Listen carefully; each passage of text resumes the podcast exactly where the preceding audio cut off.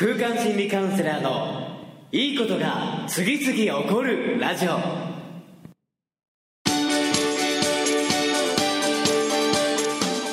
いいことが次々起こりまくっている世界中のリスナーの皆様。おはようございます。空間心理カウンセラーの伊藤裕二です。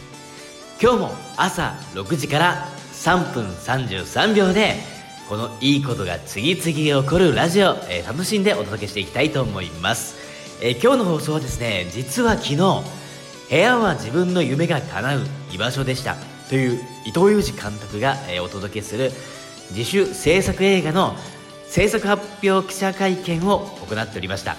えこれですねこの記者にインタビューいただきながら喋っていったのですが、えやはり思いを語ること自分自身が大事にしたい世界観であり届けたいこと。それをですねやはりシンプルに伝えていくことはとても大切だなと記者会見でも実感したことではあるのですがそこも踏まえて今日の朝からは改めて自分の内にある思いを届けていくことの意味ということを、え、放送でお届けしていきたいと思います、えー、実はこういうタイトルをつけて今日お話ししていくんですけども僕自身がですね何かこうストレートに自分の思いを伝えるということがどちらかというとあまりなかったなというのをすごく実感しました。これは昨日の記者会見で思ったんですけども素直に純粋に何か思いを伝えるというよりもどちらかというと研究者的な感覚で、えー、自分の分野でありその研究している分野においてのこのエッセンスであり、まあ、知識でありそういったことを論理的な思考的な感覚で分かりやすく届けることは意識していたので熱い思いであり深いこのねハートから伝わってくるような僕自身のマインドのより根本的な魂で伝えたいことという観点で、何かこう話していく届けていくことは今まで少なかったなっていうのを記者会見で実感しました。逆に昨日の記者会見では素直に自分のね思いであり届けたいこと。そしてこれから制作していくにあたっての大事にしたいことなどを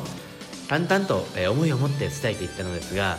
やはりそうやって感情であり思いを表現していくことがより内なる自分自身のさらなる思いであり細胞レベルで熱量が高まっていくの感覚を得たので